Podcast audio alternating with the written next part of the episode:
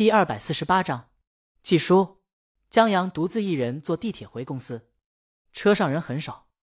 他听着歌，发着呆，忽然想到一个问题：那位王老师为什么要把自己放逐呢？就因为女儿死了，怕睹物伤神？有点奇怪。他们刚才问了王老师，就王峥一个女儿，在他离婚以后，爱人再嫁，三十多年过去了，校长压根不知道他在哪儿，也忘了他名字。现在唯一能打听消息的只有王老师。韩普奥的名字很好记，关于镇子的名字，江阳还记得两个字。他把村子和镇子中的两个字连起来搜索，还真找到了。江阳望着这个地址想了许久，再想要不要去一封信，接着又想作罢。有些记忆还是不要勾起的好。江阳用大拇指把手机上拨，打算把浏览器退出，谁知道手滑了，没有把浏览器退出去。反而让浏览器下滑了。江阳正要再试，忽然看到这关键词下的一个新闻，报道了一个老师在贫困地区支教，一支教就是二十多年。这位王老师还掏自己的工资为学生们买书。这新闻是当地融媒体发的稿子，浏览量并不多。江阳要不是用这关键词搜索的话，估计都见不到这稿子。或许可以让王大爷寄书过去试试。就在这时，地铁报站了。江阳现在。对这站台名字很熟悉，就感觉跟回了自己家一样。想来人也真怪，以前挤在公寓的时候，这城市始终陌生；现在有了家，马上觉得亲切了。出地铁以后，江阳直接回了公司。李青宁不在公司，车停在胡同口。李青宁领着许凡下了车，沿着胡同走几百米，到尽头以后，李青宁指着有个小广场的剧场，就这儿了。许凡左右看了看，有点偏啊。这小剧场在胡同里，胡同不到两米宽，而且离地铁站又远又绕。唯一值得欣慰的就是胡同口有个公交车站，坐公交能直达地铁站。李青宁把墨镜摘下来，就这地段，你还要什么自行车？也对。许凡回头看他，这俏皮话你都从哪儿学来的？李青宁挑眉，跟我老公学的。许凡服气，能不能不要整天把你老公挂在嘴边？他抬头看了看。这小剧场是一个四层小楼，原来是老年活动中心。现在重新做回剧场以后，上面依旧是老年人活动的棋牌室等等。许凡觉得，倘若江阳话剧真成功了，把这儿开发成文化空间也挺不错的。再说吧，李青宁没想那么多，这剧场属于王大爷他们单位的，而且这话剧他也没指望挣钱，让江阳当玩具吧。他们向剧场走去，许凡今儿来报道。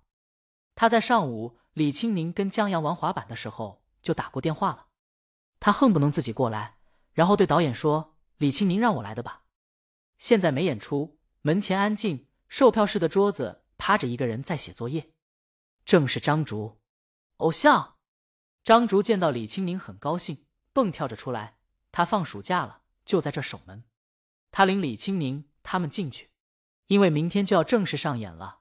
所以话剧在做最后的排练，灯光、音乐也在做最后调试。石头时不时的在演员们走位时观察灯光效果。李青宁和许凡就站在最后面看。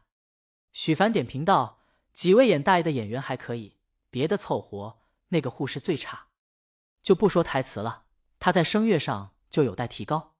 声台形表是话剧演员的基本功，话剧演员在小剧场很少用麦。”全靠人声，必须保证最后一排的观众听得清清楚楚的。这个护士就不行，那你带带他。李青宁说，他知道许凡不会在这儿待太久，等有机会涉足影视了就会离开。许凡，多开点工资。李青宁说，你就是最高的演出费了。石头这时候看到了他们中断演出，请李青宁过去讲了几句。李青宁把许凡介绍给他们以后，就提出了告辞。在出小剧场的时候，他碰到了王大爷，他们聊了几句江阳，然后王大爷说起了这小剧场。他们单位属于区里文化单位下辖的，近些年虽然不景气，但也在积极的寻找改变。近期区里打算设立专项引导资金，推进区里剧场改造、剧目扶持等，打造区里戏剧生态和文化品牌。这各个单位肯定都想争取得到一笔资金扶持。他们单位思来想去，决定两条腿走路。一是推送他们单位传统的戏剧，二是扶持小剧场，把江阳的话剧当做单位支持和孵化戏剧项目推上去。所以明天首演很重要。当然，就算领导看上了，也不算就成了。他们还得跟区里大大小小不少的文化单位竞争，最终成与不成还得看区里。李清明明白了，他谢过王大爷，领着霞姐回到车上。江阳回到公司，见周浩很高兴。百联的合同签订了，就等江阳方案让百联审核通过，就可以开工了。不止百联，他还接到一个新广告。周浩说：“交通安全的公益宣传片。”江阳惊讶：“又是公益广告？这已经是今年第三个了吧？”周浩说：“京都电视台推荐的。”他这么一说，江阳懂了。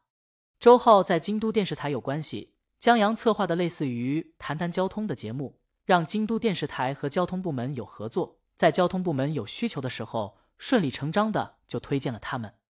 周浩说：“这次是个小广告，要求短小精悍，主要宣传行人道路安全。”哦，江阳心说：“这幸好早上没跟着王大爷抢绿灯，这要曝个光，生意都黄了。”那现在活儿有点多呀。江阳坐下，得拍 MV，还得拍俩广告。周浩说：“百联广告不着急，四十周年庆这么大的广告，根本不是十天半个月能拍下来的。他们做好策划案和创意，提交给客户以后，客户还会指定演员。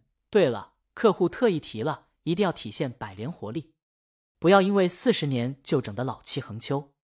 放心吧，江阳把创意已经写出来了，具体细节他也没在四十年前生活过，十年前都没生活过。”所以在广告中，小男孩从什么商品包装上剪下什么画构成表白，就得江辰他们了。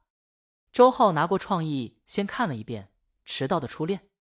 等他看完以后，江爷六啊，本章完。